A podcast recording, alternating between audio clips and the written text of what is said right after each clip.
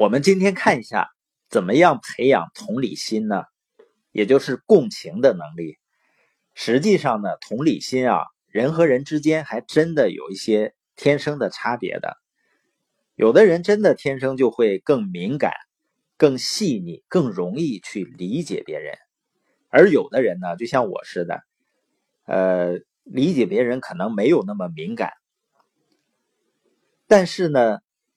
格尔曼说呢，情商最重要的一点是可以训练改变的，同理心也是一样。训练同理心的基础呢，就是前面提到的自我觉知，就是当我们了解自己的情绪会产生什么样的行为，那我们和别人相处的时候呢，我们就可以看到别人行为背后可能的情绪。就能更好的去理解别人的情绪。同理心的第一个方面呢，就是你可以通过别人的行为、他的表情、他的动作、他的神色，来推测他背后的情绪。有一位女士呢，和她的丈夫离婚了，她非常痛苦，在半年的时间中呢，一直在挣扎。半年之后呢，他和他的一帮朋友聚会，他告诉朋友们：“我走出婚姻的痛苦，现在已经过得很开心了，我能够开始享受自己独立的人生。”其他的朋友都在为他高兴，觉得他终于度过了最艰难的时刻。只有一个朋友，他看到了这个女士眼角渗出的泪水，他看到了她没有说出来的背后的痛苦。因为我们有时候啊，可能会说一套，心里想一套。但是有同理心的人呢，可以通过你的行为，通过你的面部表情，可以理解你。所以，同样聚会结束以后呢，可能其他朋友会很开心的走了，而那个朋友可能会拍拍肩膀，和他坐下来聊一聊未来的生活。他知道这个女士内心还有放不下的结。可能这样一段对话就会让这位女士和这个朋友的心走得更近，关系就更好了。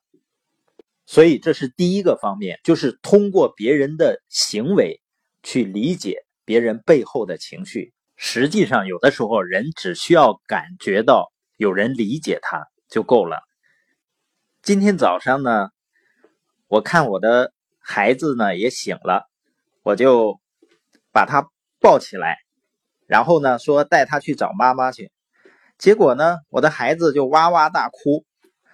他妈妈进来以后呢，就抱着娃娃说：“是不是还没有完全醒盹呢？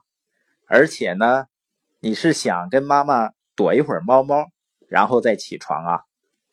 呃，他马上就开心了，然后跟他妈妈又开始玩躲猫猫了。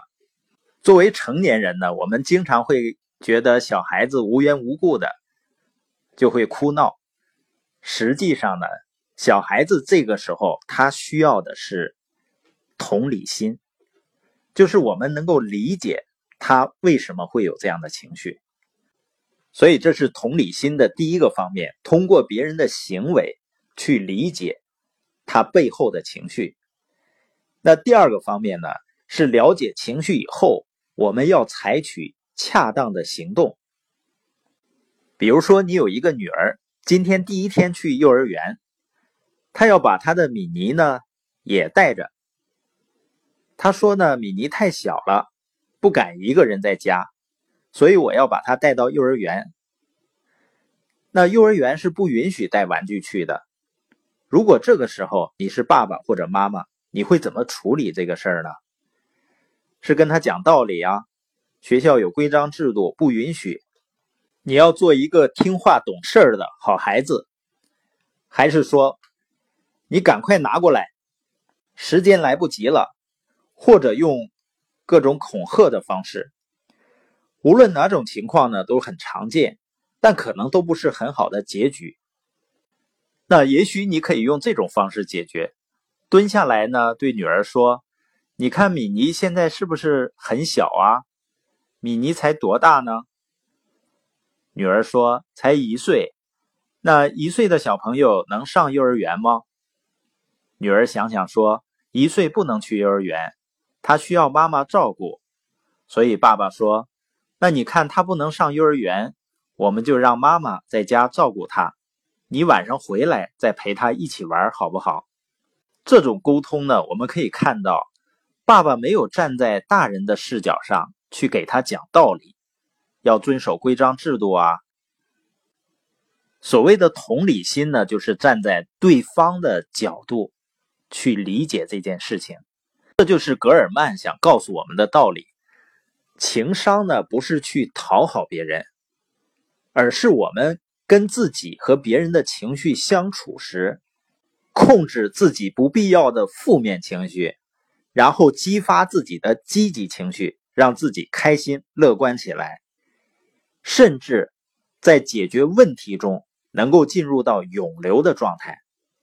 而当我们和别人相处时呢，我们要理解情绪是可以互相传染的，在恰当的时候表达自己恰当的情绪，来和别人达成一种更好的互动关系。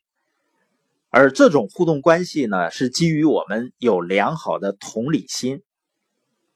听完这组播音呢，并不能让你马上情商就提高，但是我们可以知道自己怎么能够更好的跟自己的负面情绪相处，训练自己提升积极情绪的能力。